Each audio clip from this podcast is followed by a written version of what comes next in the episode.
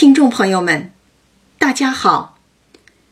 今天这一讲是第四十六回，回目：尴尬人难免尴尬事，鸳鸯女视觉鸳鸯偶。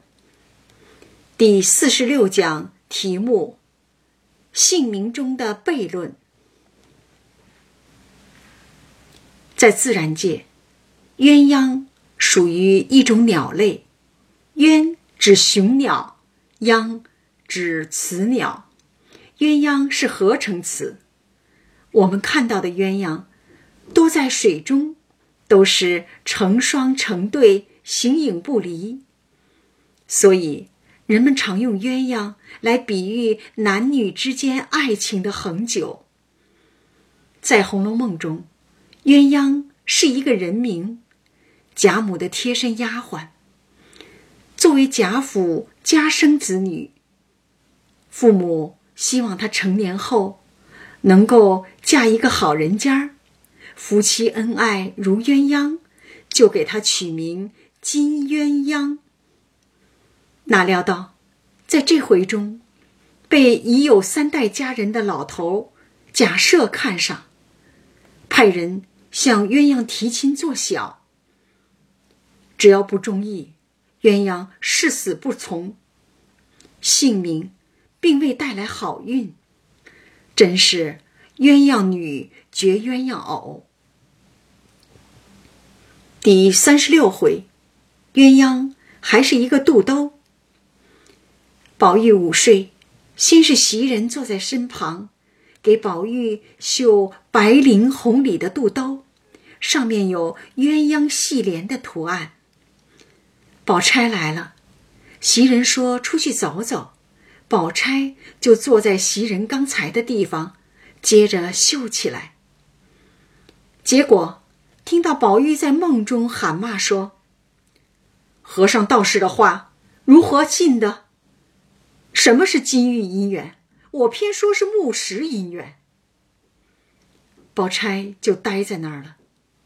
最终，袭人。与宝玉无缘，嫁给了蒋玉菡，而宝玉悬崖撒手，让妻子宝钗独守空房。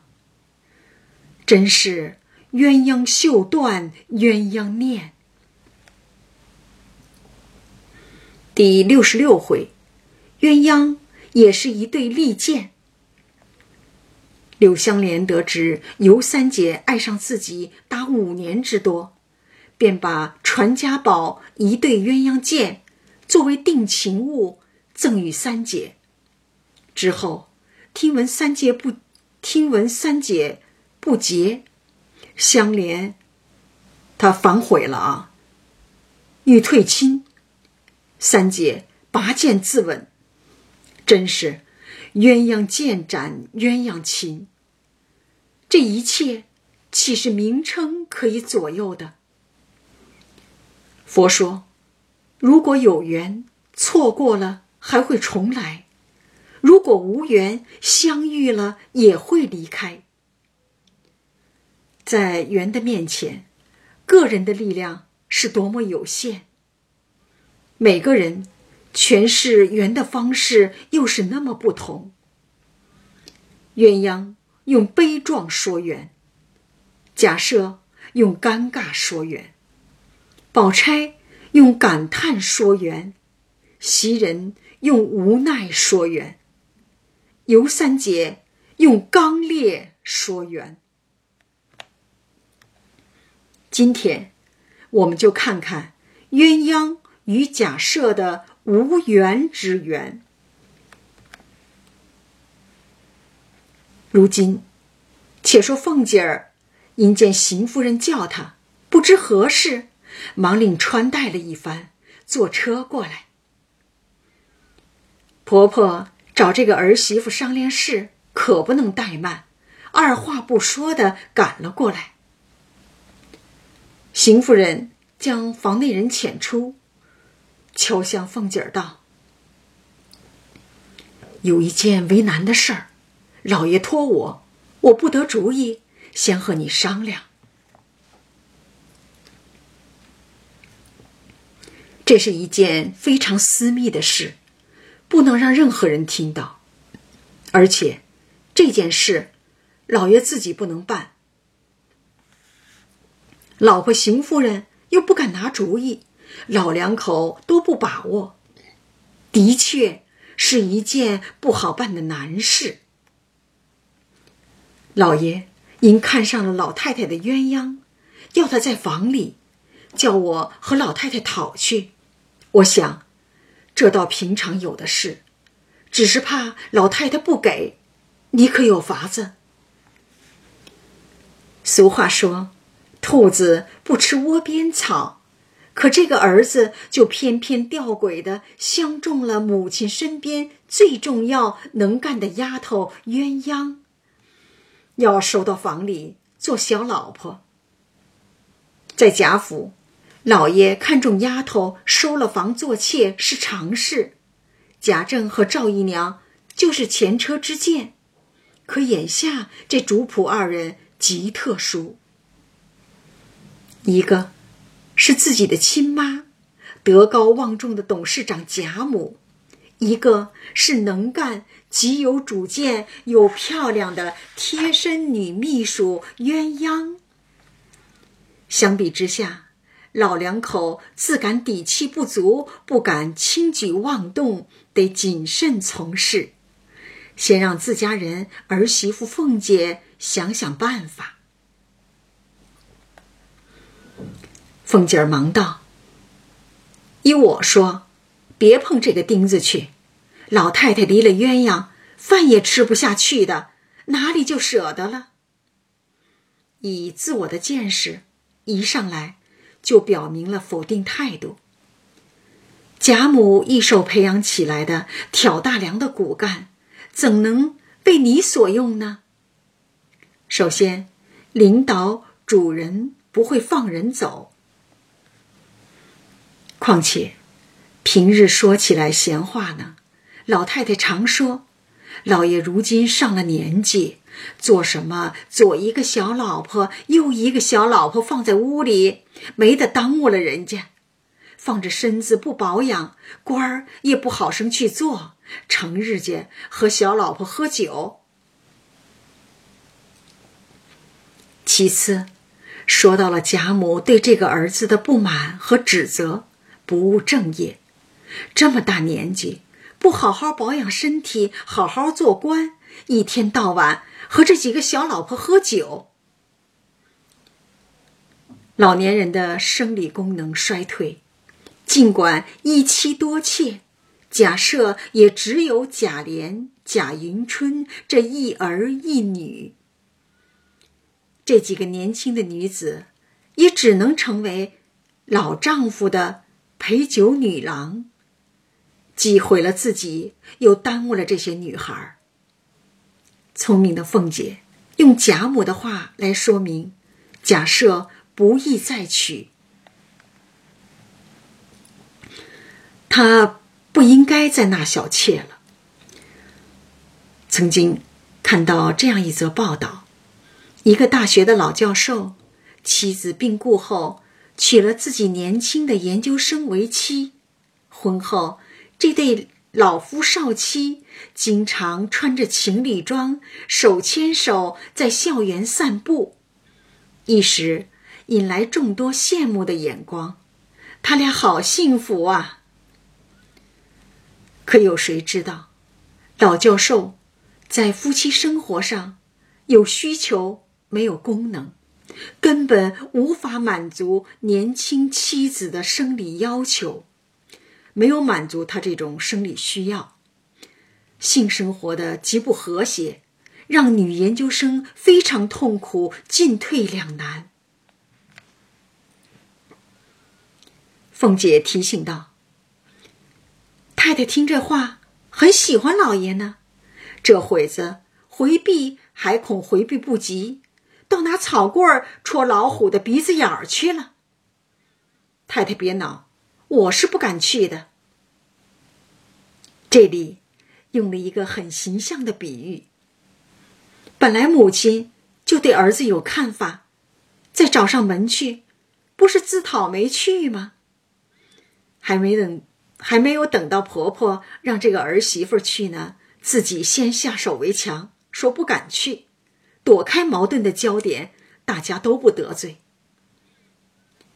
下一步，该做婆婆的工作了。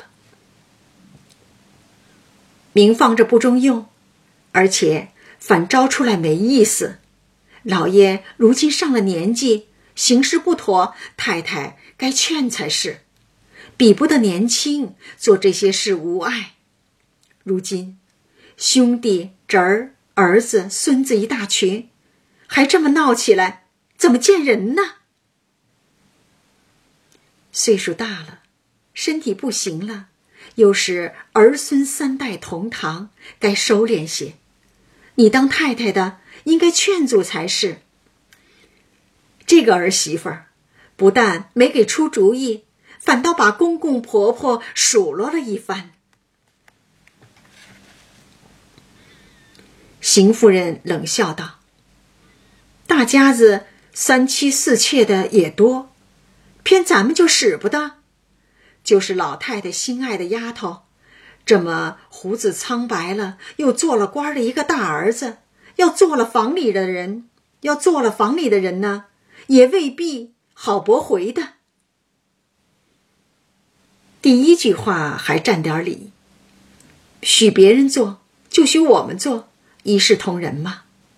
第二句话就有些荒唐，难道就凭你是一个当了官的白胡子老头，一个大儿子的身份，老母亲的贴身丫头就得给了你做小？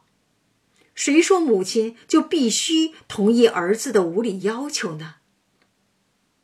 婆婆不满意了。我叫你来商量，你倒说我的不是，又没让你去说，自然是我去说。你说我不劝，你还不知道他那个性子，劝不成，先和我恼了。邢夫人也有她的苦衷，多娶一个小老婆，丈夫对自己的情感就少一份儿。为了自己，也想去劝劝丈夫。可丈夫那么厉害，说一不二，非但不能劝，还得顺着他的心帮他办这件事儿，心里非常的矛盾纠结。凤姐儿知道邢夫人秉性愚犟，只知承顺假设以自保，次则揽聚财物为己得。家下一应大小事务，具有假设摆布，不是一家人，不进一家门。丈夫霸道，妻子便为夫是从，为人是惧。共同点是喜剧。假设惧色，总巴望着娶小老婆，有了还要。其实，是内心对衰老的一种恐惧。邢夫人聚财物，丈夫靠不住，只得靠这些私存的财物为自己撑腰打气，透着极强的养老焦虑。你强我就弱，凤姐见风使舵，陪笑说道：“太太这话说的极是，别说一个丫头。”就是那么大的活宝贝，不给老爷给谁？依我说，老太太今儿高兴，要讨今儿就讨去。我先去哄着老太太发笑，再把屋里的人带开，太太好和老太太说话。给了更好，不给也没妨碍，众人也不知道。什么叫原则？在凤姐那儿。人情世故就是原则，邢夫人要的就是凤姐的这句话。这个婆婆开始周密思考了。我的主意，先不和老太太要，老太太要说不给，这事儿便死了。先悄悄的和鸳鸯说，她不言语就妥了。那时再和老太太说，再不依。搁不住丫头愿意，自然这就妥了。先斩后奏，先做通鸳鸯的工作。老太太就是想留也留不住，生米已经煮成了熟饭，只有点头的份儿了。凤姐奉承道：“到底是太太有智谋，这是千妥万妥的。谁不想拔高望上，不想出头，不想做这半个主子的？”邢夫人笑道：“正是这话了。”谁不愿意这样呢？你先过去，别露一点风声。我吃了晚饭就过来。凤姐改主意是自保，不得罪婆婆；邢夫人改主意呢，是防止做生家，做成了那种家生饭。她也担心凤姐说漏了嘴，不好收拾，疑心重重。见婆婆这么犯嘀咕，凤姐暗想：鸳鸯素习是个极有心胸实践的丫头，很难说她就愿意。我先过去，太太过后事儿没办成，不得怀疑是我走漏了风声，恼羞成怒，拿我出气，反倒没意思。不如一起过去，成与不成，都怪罪不到我身上。对于凤姐。事成不成不重要，绝不能留给他怀疑我的机会，自保得放在第一位。想必阴笑道：“我才进大门时，见小子们抬车，说太太的车拔了缝，拿去收拾去了。不如这会子坐了我的车，一起过到那儿去好。你的车有毛病。”送去修理，坐我的车一同去，给了邢夫人一起去的充分理由。斗心眼儿，婆婆哪是儿媳妇的对手？被凤姐的主意牵着走。娘儿两个坐车过来，凤姐又改主意了。太太过老太太那里去，我若跟了去，老太太若问起我去做什么的。倒不好，不如太太先去，我脱了衣裳就来。就这样，先去贾母那儿的人，神不知鬼不觉的由凤姐变成了邢夫人。这一变，倒把凤姐谋事当事人变成了局外人，老太太太太的矛盾双方都不得罪了。邢夫人被耍弄。自己还蒙在鼓里。邢夫人听了有理，便自往贾母处，和贾母说了一回闲话，便拐着弯儿的打鸳鸯的卧房前经过。鸳鸯坐在那儿做针线，见了邢夫人，忙站起来。邢夫人笑道：“做什么呢？我瞧瞧，你扎的花儿越发好了。”说着，瞧着，站着，又浑身打量起来。只见她穿着半新的藕荷色的绫袄，青缎掐牙背心，下面水绿裙子，丰腰削背，鸭蛋脸面，乌油头发，高高的鼻子，两边腮上微微的几点雀斑。细细的端详着如此淡雅清秀的美少女，邢夫人大概也会感叹：难怪自己那老头子会看上鸳鸯，非要她做屋里人，实在是养眼呐。鸳鸯自己倒不好意思起来，心里诧异，笑问道。太太，这会子不早不晚的过来做什么？邢夫人使个眼色，跟着的人退出。他便拉着鸳鸯的手笑道：“我特来给你道喜来了。”为婚事而来，鸳鸯心中已猜三分，不觉红了脸，低了头，一言不发。因不知男方是谁，这时的脸红是少女的羞涩。邢夫人道：“你知道，你老爷跟前儿竟没有个可靠的人，妻妾都不可靠，就是这个老爷择偶的眼光有问题了。无形中，把自己也列入不可靠的行列。以自贬开头，邢夫人的确。”愚的连说话都不得体，这是纳妾的原因。接着说纳妾的途径，心想再买一个，又怕人贩子家里出来的有毛病不干净，在府里挑一个家生女儿收了，又没个好的，选了半年，只你是个尖儿。模样、行事、做人温柔可靠，一概是齐全的。贾母一手培养出来的丫头当然优秀了。前面刚说挑不出个好的，后面又说挑出你这个尖儿，前后矛盾，话说的这么别扭。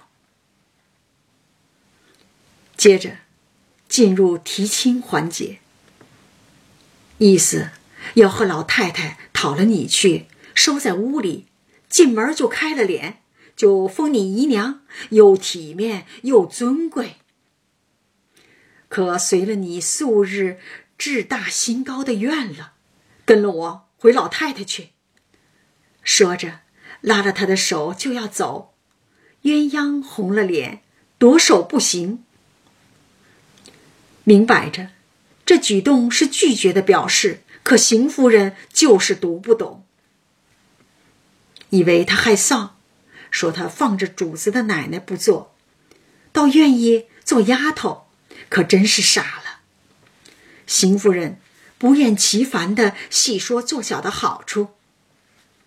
你跟了我们去，你知道我的性子又好，又不是那不容人的人，老爷待你们又好。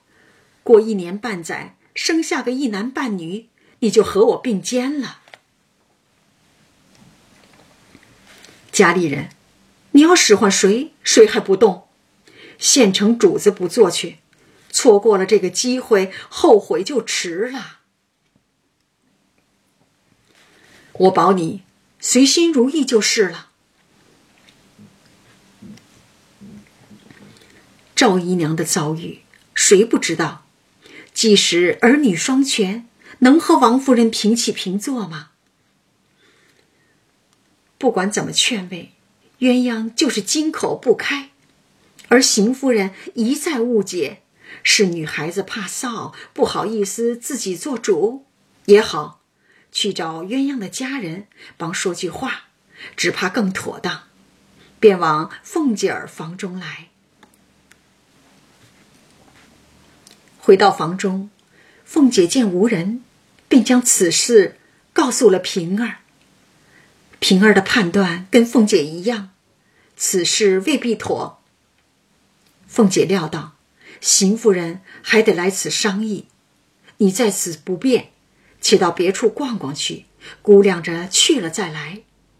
平儿便逍遥自在的往园子里来。这里。鸳鸯见邢夫人去了，想有人再来烦，不如躲了这里，也往园子里来，各处游玩。大观园是元春留给小儿女们的青春王国，世外桃源、避风港，有事没事来此处，成了大家不约而同的首选。不想，两人在此遇见。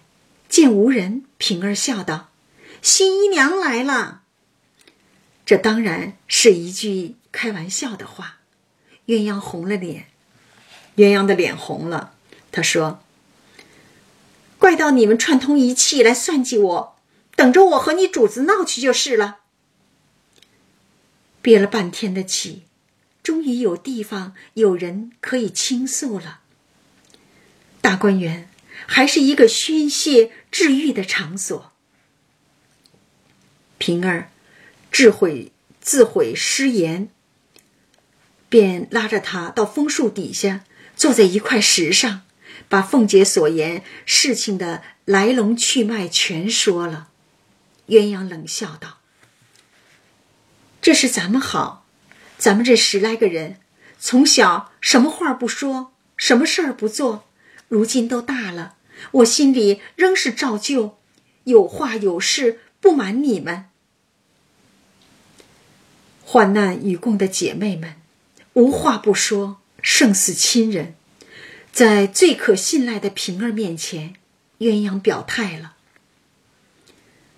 别说大老爷要我做小老婆，就是太太这会子死了，他三媒六聘的娶我去做大老婆，我也不能去。根本就没看上贾赦这个老男人。都是这老老两口的一厢情愿，剃头的挑子一头热，尴尬人也只能办尴尬事。说话间，只听山背后面有人笑道：“好个没脸的丫头，亏你不怕牙碜！”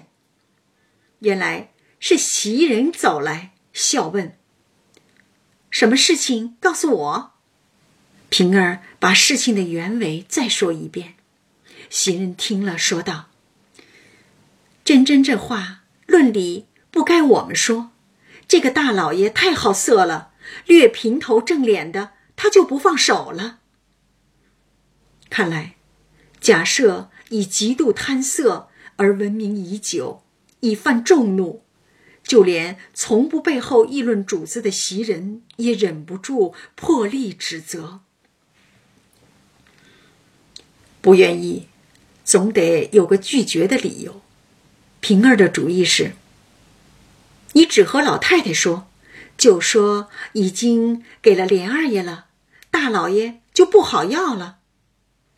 袭人效仿着笑道：“我就和老太太说，叫老太太说，把你已经许给了宝玉了，大老爷也就死了心了。”这两个身份特殊的姐妹，是想通过这种方式照顾鸳鸯，让她少受委屈。鸳鸯骂道：“两个蹄子不得好死的！人家有为难的事，拿着你们当正经人，告诉你们与我排遣排遣，你们倒替换着取笑。婚姻是人生大事。”岂能轻易让人呼来唤去的？并冷静的提醒道：“你们自为都有了结果了，将来都是做姨娘的。据我看，天下的事未必都随心如意。你们且都收着心儿，别特乐过头。可不是，平儿只是贾琏名义上的妾。”而袭人至于宝玉，名义都还没有，连自己的身份还没有坐实，又怎么能以主子的名义做决定呢？的确，有些异想天开。有什么身份说什么话，不在其位不谋其政。鸳鸯这种考虑问题的严谨性，与长期在贾母身边的历练。高度相关。二人忙陪笑央告道：“好姐姐，别多心，咱们从小都是亲姐妹一般，不过无人处，偶然取个笑。”平儿关心道：“大老爷的性子你是知道的，将来难道你跟了老太太一辈子不成？也要出去的，那时落了他的手。”倒不好了。迫于贾家的势力和贾赦的淫威，这些问题都得考虑在先。鸳鸯冷笑道：“老太太在一日，我一日不离这，我一日不离这里。若是老太太归西去了，我横竖还有三年的孝呢。没个娘才死了，他先放着小老婆的。”等过了三年，知道又是怎么个光景呢？那时再说。贾母在时，守着贾母；不在了，按理三年之内，儿子守孝期不能婚娶，以母亲的事为由，拒绝儿子的事。纵到了至极为难，我剪了头发做姑子去，不然还有一死，一辈子不嫁男人又怎么干？一辈子不嫁男人又怎么样呢？乐得干净呢？要么守，要么出家，要么死，只有这三项选择。假设的婚算是抗定了，就是一辈子不嫁也是自己的事儿，与别人无关。鸳鸯决心已定，平儿道：“你就不怕他们去找你在南京看房的父母和在这里的哥嫂？可惜你是这里的家生女儿，不如我们两个人是单在这里的。如果说服你家里的人做你的工作怎么办？你还敢抗拒吗？”鸳鸯道：“家生女儿怎么样？”牛不吃水强按头，我不愿意，难道杀我的老子娘不成？撼山易，撼鸳鸯的决心难，不鸣则已，一鸣惊人。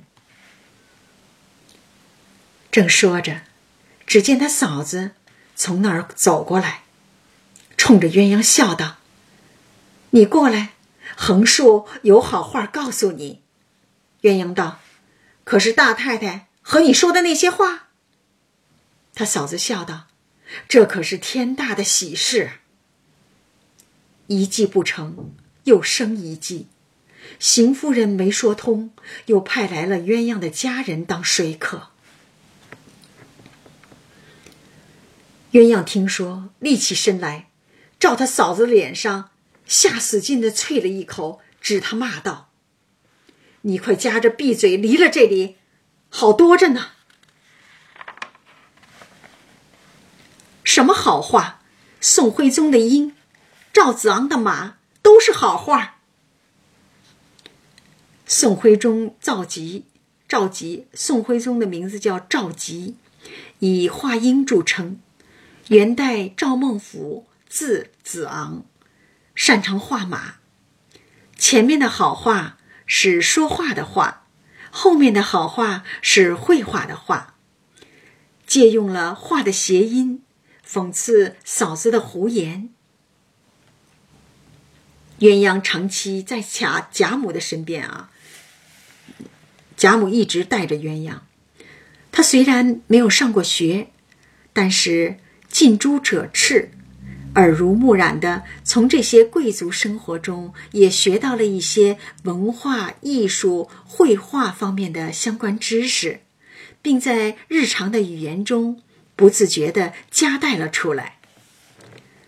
主仆之间、贫富之间、城乡之间的影响都是相互的。去年，大概半年的时间，我没有更新讲座。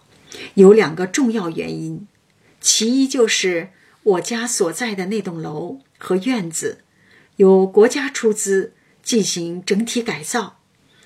有一段时间，我住在了附近的宾馆，也因此，半年的时间，和这些放下锄头、拿起瓦刀、管钳、油漆刷的农民工兄弟有了较多的接触。一百多号人，就住在我们楼里。早上七点半上班，晚上五点半下班，十二点到一点半是午餐午休时间。没有周休二日，十月一日国庆节放假一天。工地包吃包住，分大工小工，日工资一百三十元，一百七十元。还有二百元不等。工地有食堂，菜里面的肉较少。工人们有的睡在地上搭的那个通铺，有的睡在双层床上。一天早晨，七八个人挤在小电梯中，忽然，我的左后方传来了非常熟悉的公众号“逻辑思维”罗振宇每早发的六十秒的语音。这个语音我听了多年，我听了已经有好几年了啊，都是关于最前沿的科技与知识的资讯。我好奇的扭转身，看到一个年轻的农民工拿着手机，正在连续收听。看来他并没有关注语音后面的文字，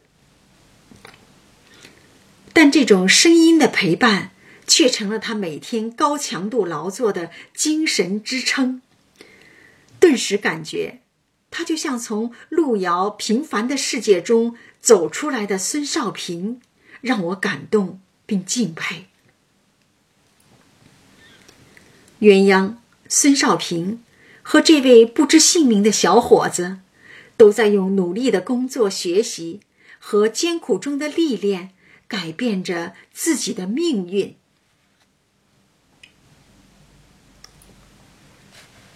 鸳鸯道：“什么喜事？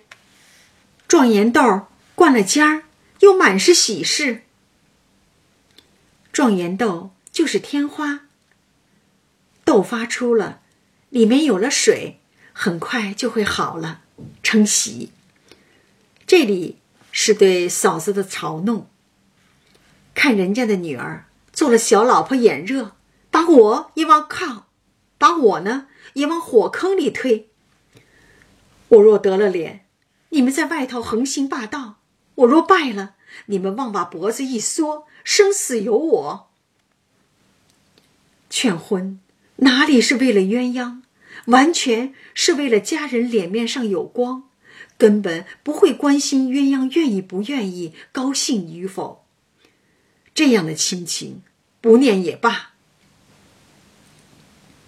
鸳鸯伤心的一面说一面哭，平儿袭人拦着劝。他嫂子脸上下不来，自觉没趣，赌气去了。嫂子，这个邢夫人派来的说客也没有完成任务。平儿问袭人：“因何故来此？”袭人说：“我去找宝二爷，走到山子石后，我却见你们两个说话来了，谁知你们四个眼睛没见我。”又听身后笑道：“四个眼睛没见你，你们六个眼睛竟没见我。”三人唬了一跳，原来是宝玉走来，便提议让平儿鸳鸯来家坐吃茶。四个往怡红院来，宝玉将方才的话俱已听见，心中自然不快，只默默的歪在床上，任他三人。在外间说笑，每个女儿谈婚论嫁都会让宝玉不快，都是对这个喜聚不喜散的男孩一种刺激。那边，凤姐正向邢夫人细说鸳鸯家的情况。他爹的名字叫金彩，两口子都在南京看房子，从不大上京。他哥哥金文祥，现在是老太太那边的买办，他嫂子也是老太太那边江喜上的头儿。两代五口人，都是贾家的佣人。邢夫人本想令金川，本想令那个金文祥的媳妇呢，去找鸳鸯，指望自家人一说必妥，不想被鸳鸯抢白一顿。却被袭人平儿说了几句，恼羞成怒的回来了，便对邢夫人说：“不中用，他倒骂了我一场。本来鸳鸯就不待见这个巧言善辩、钻营图利的嫂子，又赶上这事儿，当然没有好脸看，没有好话听了。”金家媳妇继续说：“袭人她也帮着抢白我，也说了许多不知好歹的话。太太和老爷商量再买吧，亮那小蹄子也没有这么大福，我们也没有这么大造化。想就此交差。”邢夫人问：“还有谁在跟前儿？”金家的道：“还有平姑娘。”凤姐忙道。你不该拿嘴巴子打他回来，我一出门他就去逛了。回家来连个影儿也没摸着他，他必定也帮着说什么呢？知情的凤姐一直与平儿没有交集，更不可能透露。凤姐在用谎言为自己和平儿开脱，金家的怕了。忙道：“平姑娘没有跟前，远看着像不真切。用谎言给了凤姐一个台阶下。凤姐便命人去，快找了他来，告诉他我家来了，太太也在这里，请他来帮个忙。”凤儿忙上来回道：“林姑娘打发了人。”下请字，请了三四次，她才去了。听到没有？凤儿也在说谎。凤姐儿故意接话道：“天天烦他，有些什么事？”一个谎话出来，要有几个人的谎话来圆，只为说给邢夫人一人听，可以见识凤姐的厉害吧？邢夫人主事在明。凤姐实际操纵在暗，纳闷的是，宝钗在滴翠亭，宝钗啊，宝钗前几回在滴翠亭说谎，见到了宝，见到了黛玉，在滴滴翠亭说见到了黛玉，可这一回呢，在这儿呢，风儿又谎称林姑娘请去了平儿，怎么一张口都拿林姑娘说事呢？是否黛玉离群所居的秉性，不会有人去证实？退一步讲，即使有人去证实，黛玉也不屑一顾的来应答吧。黛玉根本就是活在室内的室外人，所以才是世外仙姝寂寞林。两番劝说未果。邢夫人无忌，晚间告诉了贾赦，贾赦即刻叫贾琏来说。即刻叫上金彩来。贾琏回道：“上次南京信来，金彩已经得了痰迷心窍，那边连棺材银子都赏了，不知如今是活是死。便是活着，人事不知，叫来也无用。他老婆。”又是个聋子。贾赦听了，骂道：“下流求囊的，偏你这么知道，还不离了我这里？老子来不了，叫儿子来。又传金文祥来，密谋了五六顿饭的功夫。次日，他哥哥把鸳鸯接回了家，把贾赦的话说与他。无论怎么说。鸳鸯只咬定牙不愿意。即使换了人，第三个回合还是败下阵来。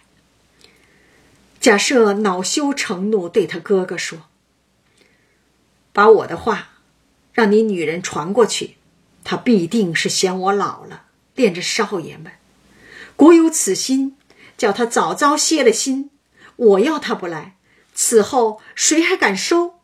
此事一件，其实是知道自己老了，不敢接纳，恐惧衰老，这是多好的一个心理投射的实力呀！凡是我要的，别人谁敢和我争呢？这是财大气粗、仗势欺人的霸道逻辑。第二件，想着老太太疼他。将来自然往外聘做正头夫妻去。凭她嫁到谁家去，也难出我的手心，除非她死了，或是终身不嫁男人，我就服了她了。若不然时，叫她趁早回心转意。你若不传，仔细你的脑袋。老爷的判断没有一条是事实。了解鸳鸯的凤姐，根本就不会当说客。妄断臆想的老少两对夫妻，反而到屡败屡战，不死心，多么荒唐！可恨之人也有可怜之处，除了威胁恐吓、外强中干的假设，再也使不出让鸳鸯降服的招数了。金文祥忙应了又应，回了家，自己就把这话说了。气愤之中，鸳鸯改变了策略，便愿意去，也须得你们带了我回生老太太去呀。他哥嫂听了，喜之不尽。嫂子带着鸳鸯来见贾母。可巧，王夫人、薛姨妈、李纨、凤姐儿、宝钗等姐妹，并外头的几个执事、有头脸的媳妇，都在贾母跟前凑曲儿呢。鸳鸯到贾母跟前跪下，一面哭，一面把事情的前前后后说出。我是横了心的，当着众人在这里，我一辈子莫说是宝玉。便是保金、保银、保天王、保皇帝，横竖不嫁人就完了。就是老太太逼着我，我一刀磨死了也不能从命。凭他是谁，我绝对不嫁。任他谁说，就算是贾母，我坚决不从。只听从自己内心的指令，我的青春。爱情婚姻，我做主，何等豪气！